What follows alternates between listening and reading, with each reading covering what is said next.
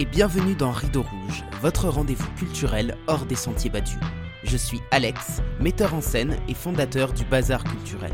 Après avoir été 7 ans directeur de compagnie, j'ai monté un centre d'animation itinérant pour démocratiser l'accès à la culture et encourager les pratiques artistiques populaires. Dans ce podcast, je pars chaque semaine à la rencontre de personnalités, libres penseurs ou collectifs qui contribuent par leurs actions au partage des savoirs et des expériences. Alors si vous êtes à la recherche d'une parole engagée, montez vite à bord car le départ est imminent. Les amis, bienvenue dans ce tout premier épisode de l'année 2024. J'en profite pour renouveler mes vœux et vous souhaiter l'abondance dans tous les domaines de votre vie, en santé, en amour, en argent, bref, partout. De mon côté, 2024 sera une année de gros challenges, avec des changements d'échelle au niveau de la structure et des ajustements à trouver pour pérenniser l'activité sans me perdre en route. J'en profite pour vous dire que je recrute actuellement un monteur son et vidéo pour le podcast et la chaîne YouTube, mais aussi un claviériste pour mon prochain spectacle, et enfin un animateur culturel à temps plein. Si vous êtes intéressé et que vous souhaitez postuler, vous trouverez toutes les informations sur les différents réseaux sociaux du bazar culturel. On commence l'année avec un sujet des plus intéressants, puisqu'il sera aujourd'hui question de cinéma et de pédagogie. Comment apprendre le cinéma? Faire une école, est-ce un gage de qualité? Ne peut-on pas faire autrement? En inventant par exemple des formes de pédagogie plus horizontales? Ce sont toutes ces questions que s'est posé mon invité du jour, Guillaume Desjardins. Scénariste et réalisateur, il est notamment à l'origine de la série L'effondrement, produite par Canal en 2020, et du collectif Les Parasites, connu pour ses courts-métrages décalés et engagés. Il est également formateur via la chaîne YouTube Rouge Vert Bleu et créateur de l'Atelier 7, une résidence de formation pour cinéastes. Salut Guillaume, bienvenue. Salut Alex. Comment ça va? Bah ça va et toi? Ouais, super. Je suis ravi de t'accueillir ici. Depuis le temps que je suis ton travail, c'est un plaisir de, faire ta connaissance euh, en vrai et de pouvoir échanger avec toi bah, sur, euh, sur euh, ton parcours et sur ta passion et bah, sur tout ce que tu crées parce que j'ai vu qu'il y avait pas mal de choses qui, qui, qui existent. Avant qu'on démarre, j'ai une petite question pour toi. J'imagine une journée sans contrainte ni horaire. Euh, sans contrainte ni horaire, je dois, je dois décrire ma journée? C'est ça. Waouh. Euh, bah, je dors énormément. Et euh, sans contrainte ni horaire, bon, non, mais en vrai, c'est déjà mes journées. hein. Pour la plupart du temps, c'est déjà mes journées. Euh, bah, je fais ce qui m'amuse, quoi. Donc, en vrai, je fais des vidéos ou je bidouille du site internet ou, euh, ou ouais, je, je joue avec- je vois des amis, je joue avec mes amis. Enfin, je sais pas. Je sais pas quoi te répondre, mais ouais, voilà. Eh ben écoute, c'est plutôt, euh, si t'es plutôt aligné par rapport à ce que tu fais, c'est plutôt chouette. Bah ouais, mais en même temps, j'ai choisi cette voie pour ça, hein, de la vidéo, pour justement être aligné avec euh, mon métier, ou en tout cas le, le- l'activité qui va me prendre le plus de temps dans ma vie. Donc du coup, ouais, c'est important, c'est un bon cap pour moi en tout cas, de me rappeler que je fais ça pour m'amuser, du coup, euh, de continuellement essayer de, de viser ça comme objectif plutôt que de se perdre dans des trucs de, de rentabilité, d'argent et tout, qui sont des moteurs qui, moi, m'ont jamais aidé à avancer. Justement, ça a été quoi le, le point de départ de, de ton parcours? Comment est-ce que tu en es venu à vouloir faire du cinéma? Bah, j'ai eu la chance d'avoir une caméra entre les mains très jeune, parce que mon père avait une caméra H8 filmer les vacances, tu vois, et puis nos enfances et tout. Et, au tout début, c'était mon grand frère qui filmait, je faisais le pitre, comme on dit, devant la caméra, et puis il a arrêté de filmer, et puis j'ai pris la caméra et j'ai continué de filmer. Je filmais mon, mes frères, je filmais mes cousins euh, mes, mes copains euh, au collège, au lycée. Et puis, euh, et puis en fait, c'était vraiment un jeu. Enfin, il n'y avait aucune euh, prétention à faire des œuvres d'art ou je ne sais quoi, tu vois. C'était vraiment un jeu.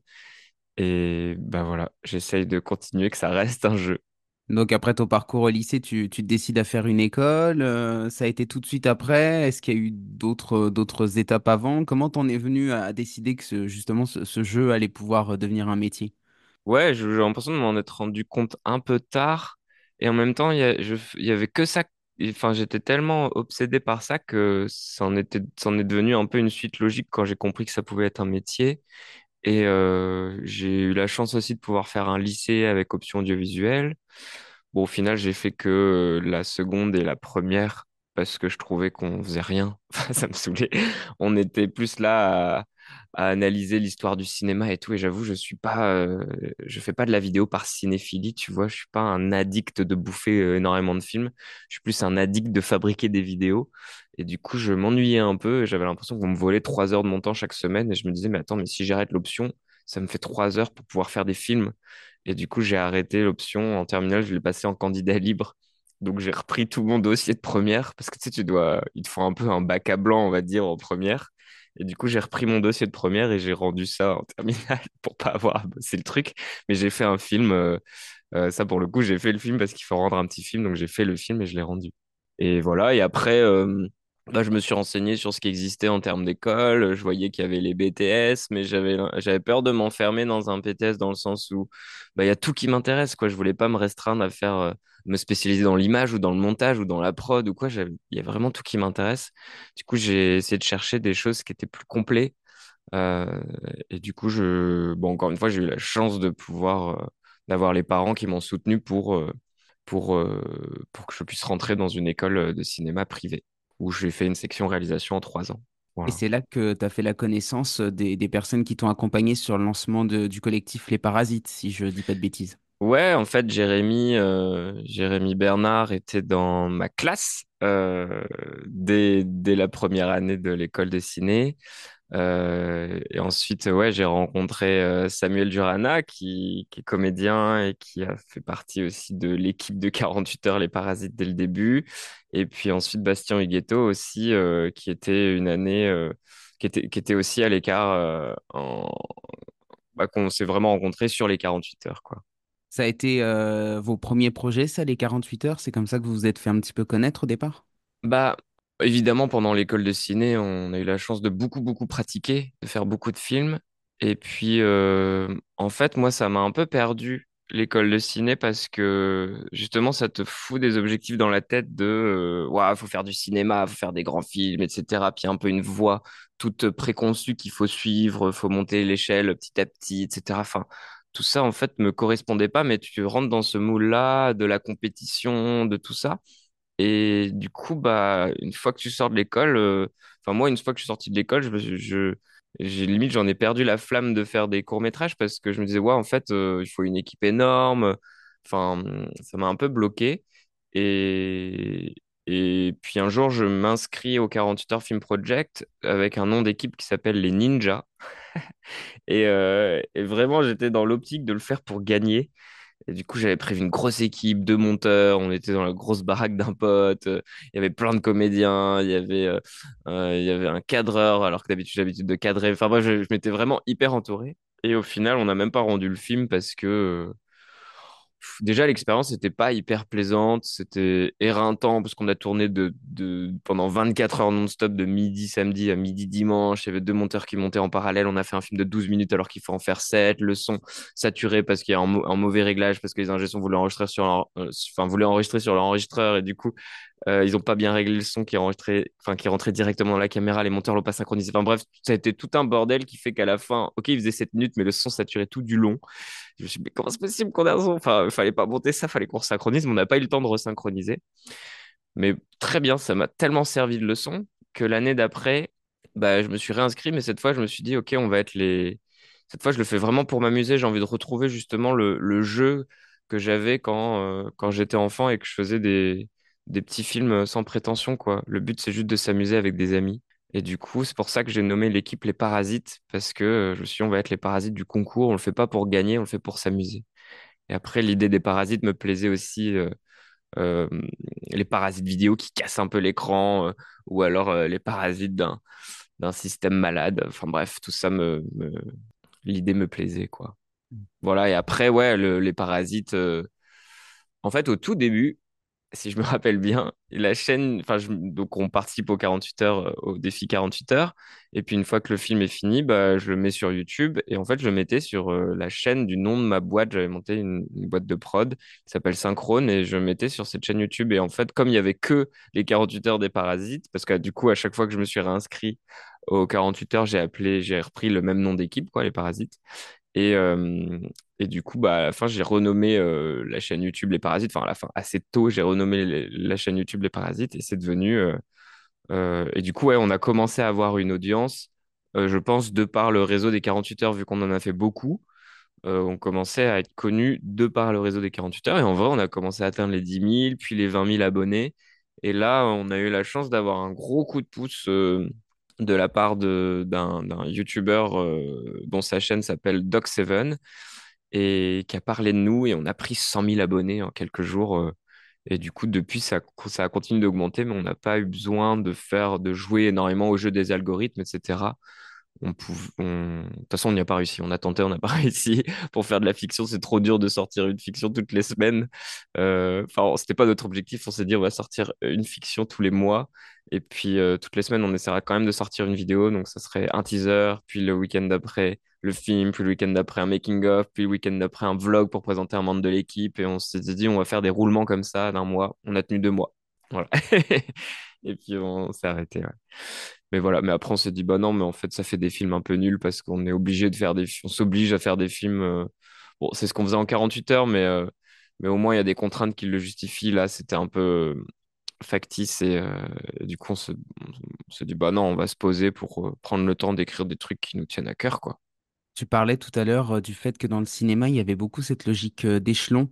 Et je pense que c'est un petit peu la même chose dans le théâtre, tu vois, où tu as un, peu d'un côté des personnes qui sont très privilégiées et qui, du coup, euh, peuvent en faire leur métier et d'autres qui galèrent davantage. Est-ce que toi, tu te considères plutôt comme un privilégié, comme un non privilégié? Et si oui, à quel moment est-ce que tu en as pris conscience? Ah bah si ouais, je suis un privilégié. Quand j'en ai pris conscience, je sais pas, peut-être je saurais pas te dire quand mais rien que rien que de pouvoir faire une école de cinéma privée à Paris Rien que ça, tu vois. C'est privilégié. Rien que d'avoir euh, des parents qui te disent oui, oui, ok, vas-y. euh, c'est déjà un privilège. Et puis même d'avoir le temps aussi de, de se laisser le temps parce que héberger encore chez les parents, parce que de se laisser le temps en fait de faire ses créations, de d'écrire, tout ça, en fait, c'est un luxe de ouf. Et donc clairement, euh, de c'est pas que j'ai l'impression d'avoir euh, euh, grillé des échelons parce que parce que je sais pas si ce- ce- cette idée d'échelon est, réelle. Dans le sens où où en fait euh, moi je me suis dit non mais en fait je vais pas j'y crois pas à ce parcours où peut-être à 90 ans euh, je ferai mon premier long métrage tu vois. Mais en vrai, même cette idée d'objectif de long métrage, pour moi, je l'ai, je l'ai oublié. J'ai l'impression que ça a été plus mis dans ma tête par, euh, par la société, par l'école de cinéma et tout. Et en fait, si je fais jamais de long de ma vie, euh, je serai pas plus malheureux. Enfin, c'est pas un objectif en soi. En fait, je veux juste m'amuser à faire des trucs qui m'amusent. Euh, si c'est pas de la vidéo, euh, c'est OK aussi. Euh, donc ouais, donc ouais, je, je- j'avais pas envie de, je voulais faire direct ce qui m'amusait. Donc du coup, je me suis dit, bah non, mais ce qui m'amuse, c'est de réaliser, même si c'est des petits trucs. Et du coup, voilà, j'ai commencé à réaliser tout de suite des petits trucs, mais des vidéos de commandes nulles, euh, des petits reportages, etc., qui, qui ont presque, qui m'ont presque amené à, me- à me dégoûter de ma passion. Mais du coup, grâce aux 48 heures, en vrai, j'ai réussi à refaire de la fiction. Qui est-ce qui met cette euh, pression à faire des longs métrages, à avoir euh, des échelons? C'est les producteurs, c'est le système qui s'auto-alimente sur cette façon de, de faire? Ouais, j'ai l'impression que c'est... Pour moi, ça a été déjà l'école de cinéma qui euh, attrape les gens euh, en disant vous allez faire du cinéma, tu vois. J'ai l'impression que ça a évolué un peu depuis parce que maintenant, avec les réseaux sociaux, avec euh, Internet, YouTube, enfin TikTok et compagnie, les écoles de ciné ou de multimédia et tout ont pris conscience que la vidéo était, enfin que le métier de la vidéo se limitait pas au cinéma et qu'on pouvait faire rêver les, les jeunes euh, qui allaient être les futurs clients des écoles de ciné autrement que par le cinéma, mais aussi genre, ah bah devenez une star de YouTube ou j'en sais rien, tu vois. Donc du coup, euh, je pense que ça a évolué, mais nous, clairement, euh, la façon d'attraper les gens, c'était de dire, vous allez faire du cinéma, quoi. Et du coup, ça, ça a obstrué tout un pan énorme des possibles en termes de métier et tout dans le milieu, quoi. Parce que ça se limite tellement pas au cinéma. Bah, évidemment, il y a la télévision qui est hyper liée au cinéma finalement, parce que c'est les chaînes qui financent, etc. Mais, euh, euh, mais aussi toute la vidéo de commande, quoi, pour entreprise, ou euh, le clip ou la publicité, ou, ou bah ouais, les vidéos sur Internet. Donc, voilà. À l'époque où j'étais étudiant, je ne sais pas si tu t'en rappelles, on doit avoir plus ou moins le même âge ou être de la même génération. Luc Besson avait monté son école et je me souviens qu'à l'époque, ça avait fait beaucoup parler parce qu'il y avait cette volonté aussi de, casser les codes de comment on fait du cinéma, de former les réalisateurs autrement. Alors, je crois que l'école a fermé depuis et je suis pas sûr qu'elle ait rempli ses objectifs, mais quel regard toi tu portes sur tout ça? Peut-être le regard que tu portais à l'époque et celui que tu portes aujourd'hui? Ouais, à l'époque, c'est vrai que ça, ça bousculait tout le monde en mode oh là là, mais du coup, on n'est pas dans la bonne école. Tu vois, si t'es dans ce truc de. C'est vrai que la question d'avant, c'était d'où nous vient euh, ce, cet objectif ou d'où m'est venu cet objectif de faire du long à tout prix. J'ai l'impression qu'au-delà de l'école, c'était aussi, euh, aussi toute une, toute une société où mon éducation, euh, j'ai été éduqué pour la compétition, pour gagner et tout. Et du coup, bah, si tu veux être le meilleur, bah, c'est quoi le meilleur aujourd'hui dans la vidéo? Bon, bah, c'est le cinéma. Et du coup, faut faire un long. Enfin, tu vois, c'est tout ça qui te rentre dans la tête et, tu, et qui sont pas des trucs authentiques, qui, qui sont pas authentiques du tout en moi. Et, donc, pour répondre à ta question de l'école de Luc Besson, bah, je pense que dans cet état d'esprit, tu peux te dire, ah, bah, du coup, je suis pas dans la meilleure école. Mais déjà, je le savais que j'étais pas dans la meilleure école. Je, euh, j'étais pas à la Fémis, j'étais pas à Louis Lumière, tu vois, j'étais pas à la meilleure école. Euh, mais parce que je sais que j'aurais pas pu rentrer, parce que j'avais pas de culture ciné suffisante du tout. Et, euh, et du coup, ouais. Et puis ensuite, quand j'ai appris que l'école de Luc Besson se cassait la gueule, euh, bah, c'est en vrai ça qui a donné une impulsion pour euh, essayer de, de, créer une autre, une autre façon de faire école avec euh, l'association qu'on a créée avec Jérémy et Réa, qui s'appelle l'Atelier 7, avec laquelle on a fait des résidences. Bon, et ça, ça nous est venu aussi d'une lecture de Ivan Illich, qui a, qui a un livre qui s'appelle Une société sans école et, et qui nous a beaucoup parlé. Et on a rencontré aussi euh, des gens qui avaient fondé euh, des écoles démocratiques. Et on s'est dit, mais c'est génial. Enfin, en fait, c'est de ça dont on aurait aimé pour apprendre le cinéma. C'est un peu perturbant de se dire, ouais, il y a des enfants et tout qui, euh, qui peut-être vont pas être dans, le système d'éducation nationale euh, traditionnel, mais, mais vont sortir de ça pour aller dans des écoles démocratiques parce que la définition de l'école démocratique, c'est justement, c'est pas une école. Ils disent même que c'est que c'est pas une école alternative, c'est une alternative à l'école. Donc en fait, c'est pas une école. Ils l'ont nommé école, mais juste pour que les gens comprennent un peu que ça peut remplacer une école peut-être. Euh, et l'idée, c'est qu'il n'y a ni prof, ni programme. En fait, les, les élèves, ils continuent de les appeler les élèves parce que c'est des personnes qui s'élèvent d'eux-mêmes, tu vois, ou ensemble en tout cas. Et au premier abord, comme ça, tu te dis, ouais, mais euh, du coup, est-ce qu'ils ont l'élan d'apprendre par eux-mêmes euh, ce qu'il faut? Mais qu'est-ce qui est ce, ce qu'il faut, tu vois?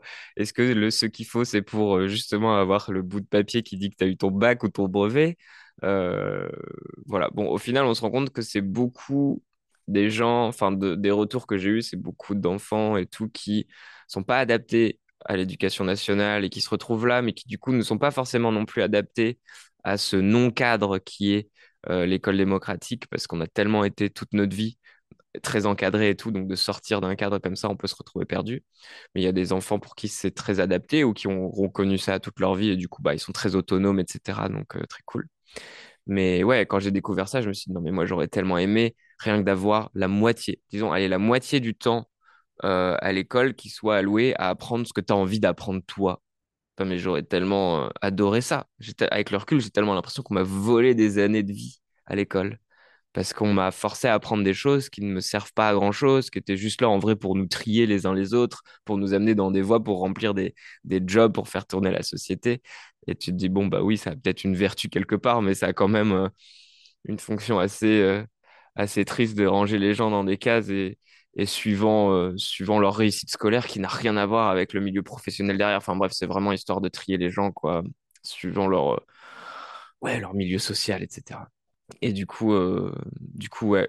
Du coup, on s'est dit, putain, mais en fait, ça serait en tout cas super adapté à apprendre le cinéma, puisque le cinéma, ça, enfin, nous, comment on l'a appris, ça s'est beaucoup appris sur le enfin, en faisant, en fait, en faisant des films.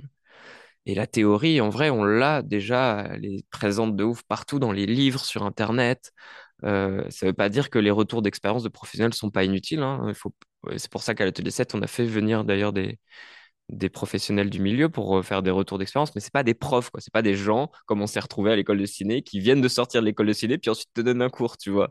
Alors qu'ils n'ont jamais mis les pieds dans le milieu professionnel, ils se permettent de te, de te former. Donc c'est un peu en vase clos et un peu euh, très limitant en termes de connaissances. Je regrette de ne pas avoir ouvert de livres pendant que j'étais à l'école de ciné parce que euh, je me suis rendu compte qu'il y avait tellement plus de choses à apprendre dans les livres qu'à l'école et j'ai tellement été éduqué à ce que le savoir vienne des professeurs que j'ai pas du tout euh, ouais je me suis dit bah non mais si je suis à l'école et si euh, et si mes parents payent l'école c'est bien pour que j'écoute l'école et c'est l'école qui va me me former et en fait c'est après l'école quand j'ai ouvert des livres que je me suis dit ah merde en fait J'aurais dû les ouvrir pendant l'école, au moins, j'aurais pu tester des trucs qu'il y avait dans les livres et j'aurais sûrement beaucoup plus appris.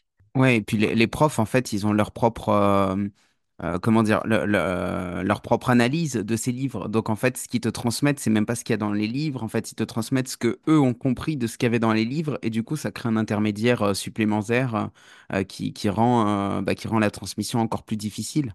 Ou même, ils les ont peut-être même pas lus, tu vois. Parce qu'ils ont été comme moi à l'école, ils ont appris des professeurs et, et puis c'est ouais, une boucle un peu nulle, quoi.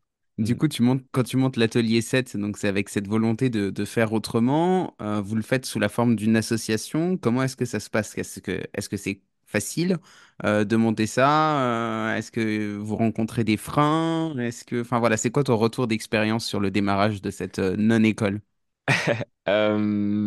Ouais, bah, au début, on, on rêve grand, quoi. On se dit, bah, vas-y, on va monter une école à l'année et tout, il nous faut des locaux. Et puis, on se dit, bah, on est à Paris, donc on va essayer de montrer ça à Paris. Et puis, en fait, on, on rencontre quand même hein, la mairie de Paris, Est, Ens- euh, Est Ensemble, oh, je sais plus le nom du département, le 93. Enfin, en vrai, on est accueilli par pas mal de gens, mais à chaque fois, c'est ah, mais on n'a pas de budget ou on n'a pas de lieu à vous passer, mais votre initiative est très cool, on soutient. Voilà, essayer de, essayer de, essayer de, il y a des appels d'offres en permanence euh, publics, quoi, essayer de, essayer de répondre à l'un d'entre eux. Mais du coup, quand on s'est un peu renseigné là-dessus, bah, ça nous faisait rentrer dans des cases qui allaient, qui allaient détourner notre projet. Donc on s'est dit, bah non, mais justement, là, l'idée, c'est de faire autre chose, c'est pas de re-rentrer dans des cases. Donc, euh, donc ouais, on... du coup, ça a été, ça a été un long chemin pour comprendre que, ok, c'était peut-être un peu ambitieux de direct monter une école euh, à l'année. Et du coup, euh, du coup, en 2020, tout début 2020, on s'est dit, allez, euh, on, on monte une résidence d'un mois. On monte une session d'un mois, quoi. Et euh, donc, euh, j'ai loué un, un gros Airbnb pour le, tout le mois de juillet. Et puis là, le confinement tombe, le Covid tombe. Et là, je me dis, oh non, on va pas, on va pas y arriver. Mais comme on était tellement incertain de, de, ce que ça allait être, tout ça, bah, du coup, je me suis dit, non, mais on maintient, on fait tout comme si ça aurait lieu. Et si ça n'a pas lieu, on annulera au dernier moment, mais au moins, on aura appris de toute l'organisation, quoi. On saura le refaire plus facilement. Et au final, on a pu le faire parce qu'on a été déconfinés juste avant et tout. Donc, euh, donc c'est très bien tombé. Et, euh, et du coup, ouais, on a fait une première session en ju- en juillet 2020 et on a fait une deuxième en juillet 2021. Euh, et on a eu de la chance, pareil, on a eu beaucoup de partenaires qui se sont euh, euh, joints à l'aventure. Mais ça aussi, c'est un truc qu'on a compris en faisant, c'est que tant qu'on n'a pas de date ni de lieu, tu peux pas vraiment avoir des partenaires. En fait, tant que c'est pas concret, euh, les partenaires vont juste, on va, ça va être juste des mots, genre, ah oui, bah c'est cool votre initiative, euh, voilà, mais il y a rien, ils vont pas, tu vois, signer un papier ou j'en sais rien pour dire nous vous soutenons, non.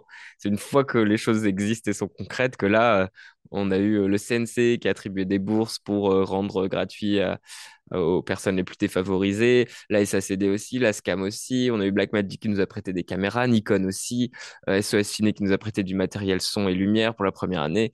Bref, la deuxième année, on a eu aussi euh, Dinosaur, euh, une boîte de location de matériel son.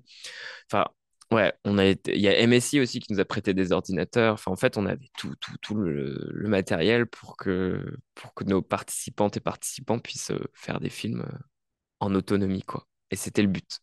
Un peu justement avec la théorie d'Ivan Illich, de genre, en fait, euh, bah, quoi de mieux pour apprendre que d'avoir les outils entre les mains et, et aussi de se transmettre le savoir de pair à pair et non pas forcément de professeur à, à élève, mais euh, ensemble, quoi. Euh, on, grandit ensemble.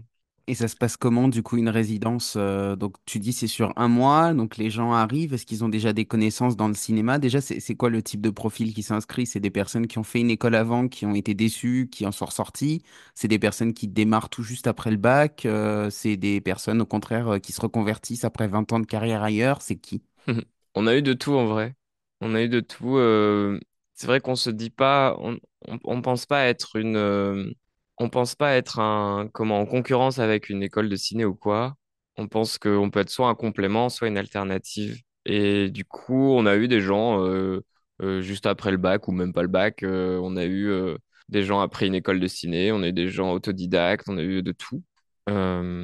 Et un truc important aussi, c'est qu'on a fait une sélection paritaire parce que dans les écoles de ciné, tu te retrouves avec 10% de, de femmes ou voire moins.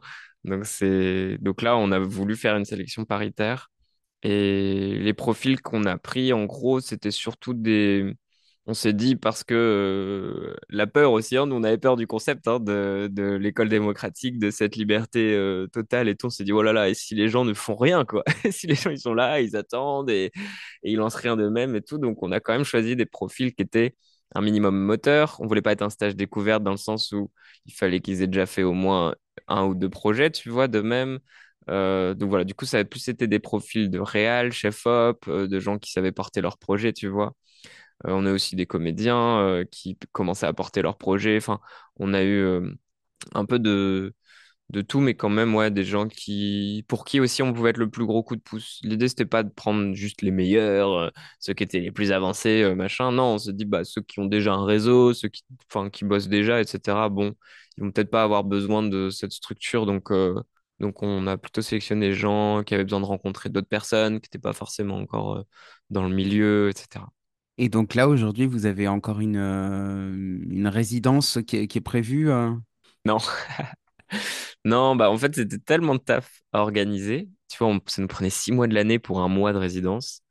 Puis comme on a changé de lieu euh, à chaque fois, enfin pour l'aide de résidence, du coup on s'est dit bon, là on n'a pas forcément l'énergie, puis on a d'autres projets, donc euh, on, va calmer le truc. Et du coup, ce qui, on s'est donné comme objectif de trouver un lieu qui pourrait accueillir des sessions à l'année.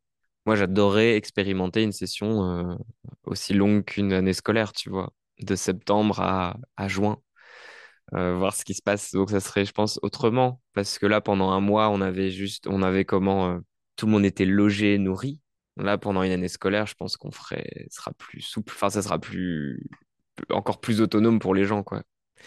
Et, mais bon, on, on, on recherche pas trop activement le lieu, donc on n'est pas près de le trouver. Mais c'est un projet long terme. euh, J'espère qu'on le mènera jusqu'au bout, ouais. Alors, tu as d'autres projets un petit peu sur le feu, t'en as, as pas qu'un? J'ai essayé de les lister euh, pour préparer un petit peu mon entretien. Il y a Rouge, Vert, Bleu, il y a Story Tank. Est-ce que tu peux nous en dire deux mots sur chacun et me dire aussi comment tu crées des synergies avec tout ça? Il y a peut-être les Parasites aussi qui continuent. Enfin, en tout cas, il y a eu L'Effondrement qui est sorti euh, en 2020, euh, qui a eu une belle visibilité aussi. Comment est-ce que tout ça se, se conjugue? Bah oui, ça fait beaucoup de choses en parallèle. Ça me frustre parce que j'arrive pas à avancer euh, comme je voudrais, surtout. euh, je D'où suis le fait trop. que tu dises que tu as besoin de sommeil. Je fais le, Ouais, le c'est petit ça. parallèle avec le Trop, début. trop boulimique. Trop boulimique de, de faire, d'envie de, d'envie de faire plein de trucs. Euh, bah, Rouge Vert Bleu, ouais, j'ai monté cette chaîne en, en quoi? En 2014, je crois. Euh, et ouais, c'était une envie qu'il y avait depuis longtemps, en vrai, de parler de ma passion, tu vois, de la vidéo. Et au début, je voulais faire un blog. Et puis surtout, je voyais un peu des blogs américains euh, qui partageaient du contenu très cool, et... mais j'avais pas ça en France. Du coup, je me disais, putain, faire un blog en France et tout. Et au final, je me dis, mais Guillaume, quoi de mieux que pour parler de vidéos que de faire des vidéos? Donc, je me suis lancé dans Rouge Bleu, mais ça n'a pas été facile, rien que de accepter de se mettre devant la caméra, tu vois. Ça a été un petit parcours. Et donc, ouais, Rouge Vert Bleu, c'est une chaîne où je donne des conseils sur la création vidéo. C'est un peu une, une revanche sur l'école de ciné en mode, bah, je vais vous donner, moi, les trucs que j'ai appris euh, et qu'on n'enseigne pas à l'école, quoi. Des trucs très pratico-pratiques euh, et de voilà, voilà ce que j'ai compris, voilà ce que j'ai appris euh, et je vous donne mes tips. Et, et voilà, mais en vrai, l'atelier 7 a un peu aussi découlé de Rouge Vert Bleu parce que j'avais déjà fait proposer des formations de 5 jours grâce à Rouge Vert Bleu parce que je commençais à avoir quand même pas mal de gens. Enfin, j'avais j'avais 40 000 abonnés à l'époque quand je me suis dit, Ah, mais je pourrais proposer une formation de 5 jours, tu vois, où là, j'essaie de transmettre tout ce que je sais en moins de 5 jours. C'est beaucoup trop, beaucoup trop intensif pour euh, peut-être euh, assimiler tous les trucs, mais c'est la théorie condensée. Après, évidemment, il faut pratiquer pour que ça rentre, tu vois. Mais hum, voilà, et du coup, d'avoir fait ça et d'avoir vu les gens qui sont inscrits très, très rapidement à mes formations, on s'est dit, putain, mais en fait, on pourrait monter une école, quoi. Et, euh, donc, c'est aussi de par cette communauté de gens qui me suivent, qui sont intéressés par la création vidéo, qu'on a pu communiquer sur, euh, sur l'atelier 7 et aussi via les parasites. Mais Rouge Vert Bleu, c'était quand même très, très ciblé, euh, très ciblé sur les gens qui, qui veulent apprendre à faire de la vidéo. Et le Story Tank, euh, c'est pas de mon initiative, c'est euh, l'initiative de Antoine Leboss, le fondateur du groupe Ouest, qui est une résidence d'écriture qui se trouve au fin fond du Finistère, à Brignogan, et, euh, et qui, ça part un peu d'un constat euh, politique, on va dire, qui est, qui est que le monde va dans une direction qui court à la perte de l'humanité, possiblement et, et aussi au rôle des histoires dans tout ça. La prise de conscience que, bah, en fait, nous sommes des êtres sociaux, mais, mais surtout euh, enfin, constitués des histoires qu'on se raconte et tout, et que du coup, la place des fictions ont un rôle à jouer sûrement dans le monde, et, euh, et aussi du constat que bah, on s'est fait vachement coloniser par euh, les histoires d'Hollywood qui sont euh, diffusées euh, à grande échelle euh, autour de la planète et qui, euh, et qui ont influencé aussi nos façons d'écrire en Europe, en France, euh, nos histoires. Et même, a un- ça a été un peu les pionniers de la théorisation, enfin j'en sais rien, mais euh, les premiers qui ont écrit euh, des livres de théorie sur l'écriture des scénarios, des histoires. Et du coup, bah, nous, on n'a peut-être pas fait ce travail parce que j'ai l'impression qu'on a peut-être plus une culture de genre, waouh, ok, l'art, l'inspiration nous vient du ciel, de Dieu, je sais pas, tu vois, genre on va pas théoriser ça, sinon on va, on va, on va s'enfermer dans des cases et tout, ce qui peut être quelque chose de très beau théoriquement et libérateur et tout, mais du coup, à côté, il y a des gens qui ont théorisé des choses et finalement nous ont envahi nous et qu'on, même si on n'a pas lu les théories, finalement, on raconte les histoires selon ces schémas qui, qu'on a vus mille fois dans des films, quoi.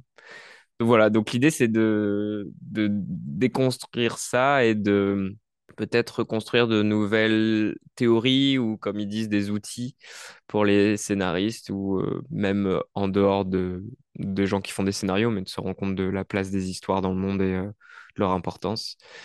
Et, voilà, donc c'est très intéressant parce que c'est la réunion de chercheurs et de scénaristes, donc de chercheurs en sciences dures et sociales donc, tu peux avoir des chercheurs en, en- en neurosciences ou des anthropologues et tout ça, et euh, des scénaristes. Et l'idée, c'est de faire rencontrer ces gens et d'essayer de trouver euh, euh, des nouvelles façons de voir les histoires, de faire des histoires. Tu aurais un exemple concret de, de schéma qu'on a tous en tête sur un scénario et qu'on pourrait potentiellement déconstruire? Ouais, bah, il y a deux choses. Il y a déjà l'idée que sans conflit, il n'y a pas d'histoire. Ça, c'est un truc qu'on peut nous répéter euh, plein de fois. Et aussi, euh, après, si tu vas plus loin, ce serait le voyage du héros, la structure du voyage du héros, qui a été théorisée euh, premièrement par euh, Joseph Campbell avec son livre Le héros aux mille visages. Et, et puis ensuite par Christopher Vogler avec The Writer's Journey, qui a été traduit en français par Le Guide du scénariste. Voilà, et qui est un peu devenu la Bible d'Hollywood, quoi. Et du coup, même inconsciemment, tous les films, enfin, consciemment ou inconsciemment, tous les films presque empruntent cette structure. En tout cas, quand tu pars dans les blockbusters américains, les gros films, etc., bah, tu vois Star Wars, Matrix, euh, tous ces films, en vrai, sont euh, empreints du voyage du héros à mort.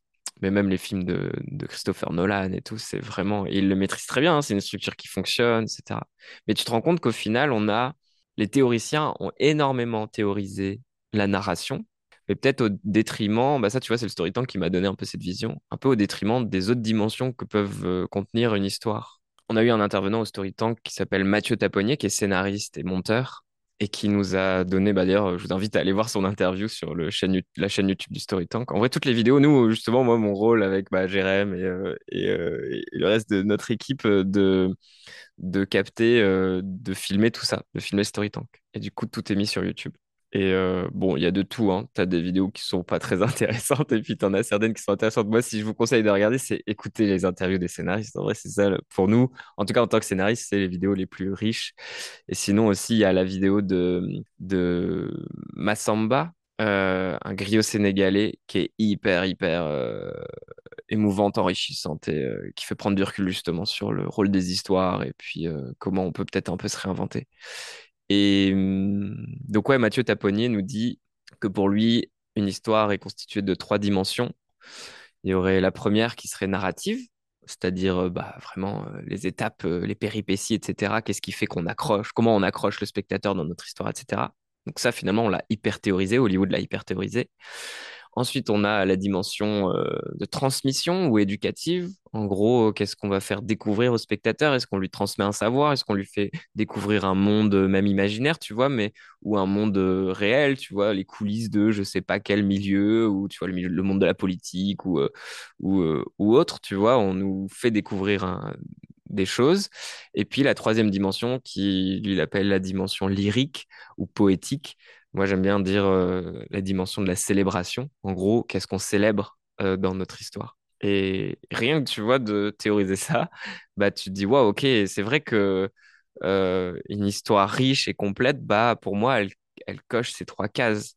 Et en exemple, je peux donner les films de Pixar qui pour moi souvent cochent les trois cases. Sont, enfin, il y a toujours, il y a toujours une célébration de la vie, il y a toujours une transmission d'un de soit d'un monde imaginaire, soit d'un de, choses quoi. Et, et donc ouais.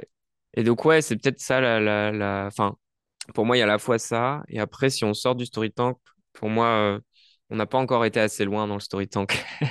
Pour moi, on est un peu freiné par, euh, par des biais qu'on va peut-être pas décrire là, que j'ai l'impression d'observer, mais pour moi, on...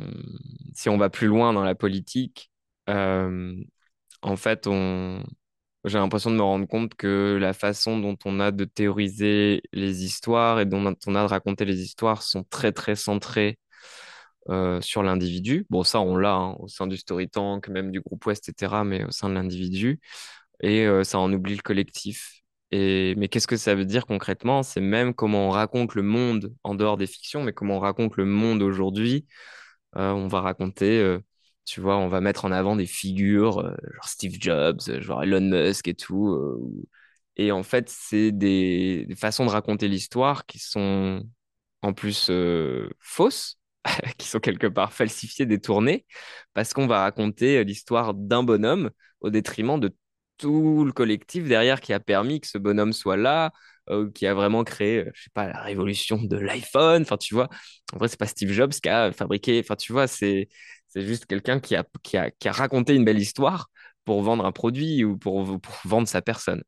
Et en fait, ce voyage du héros, tu te rends compte que c'est euh, la, euh, que c'est euh, comment, que c'est le mythe du self-made man, la personne qui s'est fait toute seule et qui est justement, en- enfin, plus tu creuses, plus tu te rends compte que c'est une histoire à grande majorité fausse, que personne se fait seul et que tous ces gens qu'on décrit qui sont faits seuls ne se sont pas faits seuls. Et du coup, ouais, c'est une histoire fallacieuse euh, du monde.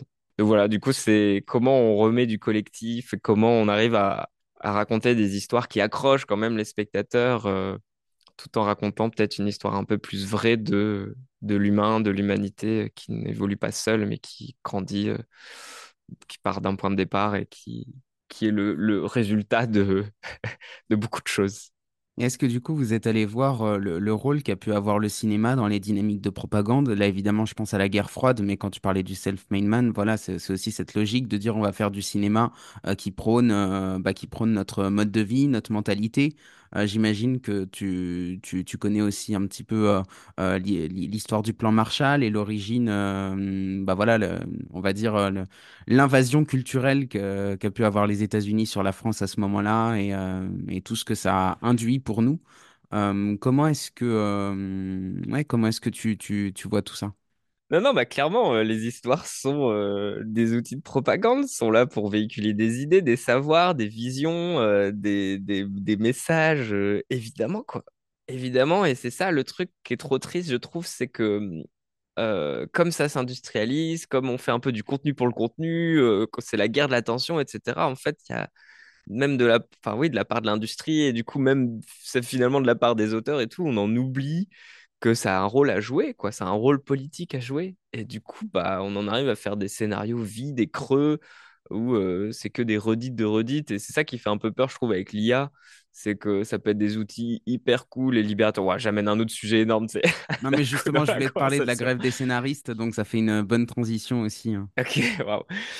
Ça peut être un, hyper, outil- un outil hyper cool et émancipateur, euh, enfin, et créateur et, tout ce qu'on veut, mais bon, le monde n'est pas construit pour ça. Le monde est construit pour nous mettre au travail et pas libérer l'humain du travail. Donc, du coup, c'est un peu euh, contradictoire. Mais ce qui me fait peur, du coup, dans cette folie euh, consumériste, c'est que bah, on va encore plus accélérer la cadence sur la création de contenu vide et creux et, euh, redite d'un monde qui est, euh, qui est, qui est mort déjà, euh, mais qu'on va faire continuer de vivre. Par une boucle de on se recite en permanence quoi alors qu'on a besoin de nouvelles choses nouvelles visions et tout donc donc ouais et, et quelque part de faire des de- des fictions et des contenus creux bah en effet c'est politique aussi dans le sens ça ne fait que continuer la grande histoire et notre système tel qu'il est quoi. Ça le remet en rien en question et ça fait que ouais le perpétuer. Donc du coup Ouais, clairement, c'est politique, mais de toute façon, je pense que tous les, les États, tous les, tous les milliardaires qui achètent des médias, tout, tout le monde en est très conscient quand tu arrives dans des sphères assez hautes d'influence et tout, euh, évidemment. Mais même en France, on a France 24 qui est notre petit outil de propagande à l'international, tu vois, de propagande ou de, euh, on va, si on veut le dire avec des jolis mots, de partage de notre vision à la française du monde, tu vois. Mais évidemment, de propagande pour euh, imposer notre vision du monde, enfin imposer, en tout cas, ouais, la proposer. C'est intéressant parce que du coup, ça permet aussi de faire le parallèle entre le fond et la forme. C'est-à-dire que la manière dont on construit le cinéma avec ce côté très hiérarchisé va produire des œuvres qui vont être des œuvres, euh, bah, comme on l'a dit, qui vont être dans un, dans un certain mode de pensée euh, très fermé, euh, pour utiliser un autre mot que propagande. Mais du coup, l'idée, c'est de voir aussi, bah, en déconstruisant la manière même dont on, dont se gèrent les équipes, dont on apprend le cinéma et dont on fait du cinéma en déconstruisant la manière dont on pense le scénario, et bah peut-être qu'on peut en venir aussi à déconstruire ou en tout cas à proposer d'autres choses en termes de contenu et donc en termes de vision du monde et de ce qu'on attend euh, de, de notre société. Et donc le, le parallèle entre les deux, je le trouve assez, euh, assez pertinent. Est-ce que, euh, est-ce que tu veux t'exprimer peut-être sur le sujet de la grève des scénaristes, si tu l'as suivi un petit peu et, euh, ou, ou pas tellement euh Non, j'ai pas du tout suivi, j'avoue. Parce que c'était li- en lien avec l'IA, non? Pour essayer d'encadrer Ouais, ouais, ouais, c'est ça. En fait, il se, c'est ça, il se mobilisait contre euh, l'émergence de l'IA dans les métiers du cinéma et euh, Hmm. bah, du coup la, la déconstruction de leur travail, en fait, et bah, en gros, c'est euh, le, le chômage technique qui risque de, de- d'en découler. Bah ouais, non, mais en vrai, c'est, c'est, c'est vrai que ça, ça fait flipper. Et, et en même temps, j'ai l'impression que c'est fou parce que tous ces outils, la machine, en vrai, ça a toujours été ça, la machine qui va, qui pourrait, et qui devait euh, théoriquement libérer l'humain du travail. En fait, c'est- on ne fait pas du tout évoluer le système pour que ce soit le cas. Donc du coup, bah, tout le monde flippe parce qu'en effet, euh, tout le monde va se retrouver euh, sur le carreau euh, pendant que des propriétaires qui possèdent ces outils-là vont s'enrichir encore plus, quoi. Donc c'est complètement, complètement absurde. Et, mais ouais, et du coup, on se, on se bat. C'est drôle, c'est que du coup, on se bat pour continuer de travailler, alors qu'on devrait se battre pour se libérer du travail. Mais, mais enfin bon, bon là, ça, c'est dans mes grandes. c'est dans mes- comment? Mes visions idéalistes, euh, utopistes euh, du monde. Mais, mais ouais, moi, je trouve que ça pose. euh, beaucoup de gens qui sont inquiets aussi par euh, finalement, mais qui est l'auteur alors? Qui est l'auteur si, si l'IA se nourrit de plein d'auteurs qui l'ont précédé? Qui est l'auteur, même des images, de tout ça et tout? Et j'ai l'impression que du coup, ça questionne. Enfin, moi, ce que j'aime bien, c'est que ça questionne du coup bah, ouais, les droits d'auteur. Finalement, la propriété d'une œuvre, d'une idée et tout. Ça questionne ça. Et du coup, ça, je trouve, ça vient juste mettre peut-être en relief l'absurdité de cette propriété euh, intellectuelle, tu vois, d'une œuvre. Parce qu'en fait, euh, l'IA se nourrit de toutes les œuvres précédentes, mais nous aussi, en tant qu'auteur, on se nourrit de tout ce qu'on a vu. On sort pas justement. Je, pense complètement que cette idée est fausse, qu'un auteur est inspiré du ciel, tu vois, ou de lui, ou de son talent inné, ou je ne sais quoi. Non, évidemment qu'on s'inspire de ce qui nous entoure, de ce qu'on a déjà vu, euh, voire des fois on copie, on remode, on remodèle, enfin bref, on, donc ouais, ça vient poser vraiment cette question-là et j'aime bien ça bouscule. Après, euh, notre monde n'est vraiment pas là pour se poser des questions, il est là pour se perpétuer, donc du coup, euh, c'est ça qui coince, je trouve ça pose même la question de. Enfin, moi, je pose déjà beaucoup la question de bah, à quel point on pourrait pas considérer que tout le monde est auteur, même sur un projet, tu vois. Parce que finalement, le nombre d'auteurs sur une fiction, il est très limité. Juste les scénaristes, réal, musique, euh, dialoguistes, peut-être si on doit séparer un peu dans le scénario. Enfin, tu peux avoir plusieurs auteurs différents, ceux qui ont fait la Bible, ceux qui ont écrit, ceux. Enfin, bref. Et... Mais voilà. Et après, les propriétaires, c'est ceux qui ont mis l'argent et, et les auteurs et les prods, qui n'ont pas forcément mis d'argent, mais qui sont propriétaires quand même de l'œuvre parce qu'ils l'ont fabriqué. Mais en vrai, tous les gens qui ont travaillé dessus l'ont fabriqué. Voilà, donc tout ça, euh, moi, me pose des questions, de, me donne envie de tout réinventer. J'ai une dernière question à te poser. Si tu avais le pouvoir de changer le monde, si tu avais une baguette magique, par où est-ce que tu commencerais? Waouh, je sais pas. J'allais dire, je, je fais disparaître l'argent mais je sais pas ce que ça donnerait. hein. Ça foutrait beaucoup, beaucoup la merde. Ok. C'est... Alors, dans ce cas-là, je... ce serait un double pouvoir de baguette magique. Je supprime l'argent et je réécris l'histoire du monde pour que l'humanité sache faire sans argent, sans, euh, sans compétition, sans consumérisme, etc. Oui, je réécris tout. Le, big, euh, le big scénariste, quoi. Tu refais tout le scénario. oui, c'est ça. Non, mais c'est fou, en vrai, tu te rends compte que tout n'est qu'histoire. En fait, on est vraiment des êtres d'histoire. Et euh, les religions sont des histoires. Enfin, tout n'est que histoire. Tu vois, même euh, la valeur de l'argent, c'est une histoire commune qu'on se raconte, auquel on croit tous. Et puis, du coup, ça a de la valeur, mais c'est une fiction. Enfin, tout, tout euh, le pouvoir, les pouvoirs qu'on donne à des gens et tout, c'est, c'est, ouais, c'est tout le monde. On se raconte cette histoire que ah, c'est lui qui a le pouvoir. Tu vois. Enfin, et mais comme c'est collectif, ça a de la force. Merci beaucoup, Guillaume, et à bientôt. Bah merci Alex. Bah ouais, à bientôt. Cet épisode touche à sa fin. Je ne sais pas vous, mais moi j'ai beaucoup apprécié l'énergie de Guillaume et je trouve son témoignage passionnant. J'en retiens notamment, tout d'abord, que le monde du cinéma, à l'instar de celui du spectacle et de bien d'autres domaines professionnels, fonctionne en vase clos. Et pour faire le parallèle avec ce que nous disait Ariane Biran dans le dernier épisode, tout ce qui conduit à un repli sur soi conduit inévitablement à l'autoritarisme. La démocratie, c'est l'ouverture aux autres. Si faire du cinéma par le fait d'intégrer une école, que ces écoles sont souvent privées et coûteuses, les écoles publiques étant réservées à la crème de la crème, que les élèves qui les intègrent ont envie de donner le meilleur d'eux-mêmes, ne serait-ce que pour rentabiliser ce coût, mais que les attentes des professeurs les conduisent inlassablement vers la compétition pour faire de l'élite du cinéma, on comprend aisément comment on en arrive à former non pas les meilleurs cinéastes, mais les plus conformes. Pour Guillaume, il est donc nécessaire de commencer par nous déformater de ce que nous apprennent les écoles. Il prend pour cela l'exemple du long métrage, qui est souvent vu comme un objectif à atteindre pour les réalisateurs qui veulent faire carrière, alors que ce n'est pas forcément une finalité. Ensuite, que, comme les enfants, les adultes apprennent en jouant et en imitant les autres. Ce qui a été salvateur pour Guillaume, ça a été de retrouver le plaisir de jouer et de faire en sorte que son travail reste un jeu. Cet échange n'est pas sans rappeler celui que j'avais eu avec Anne-Claire Gentialon sur les métiers passion.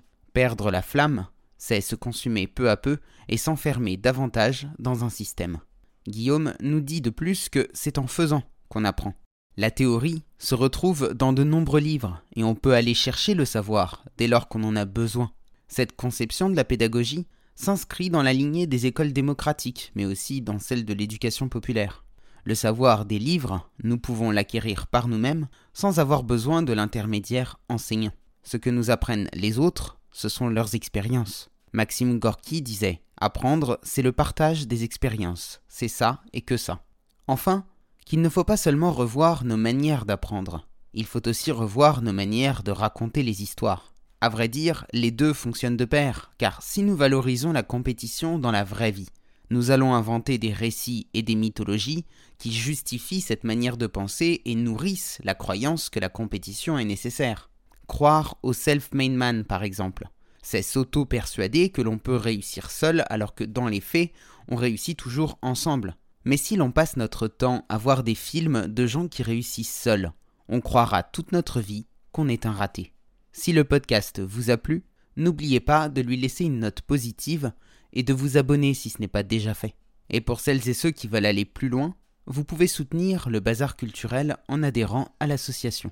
Le lien est en description, de même que toutes les informations relatives au travail de Guillaume. Merci d'avoir écouté cet épisode et à la semaine prochaine pour une nouvelle rencontre hors des sentiers battus.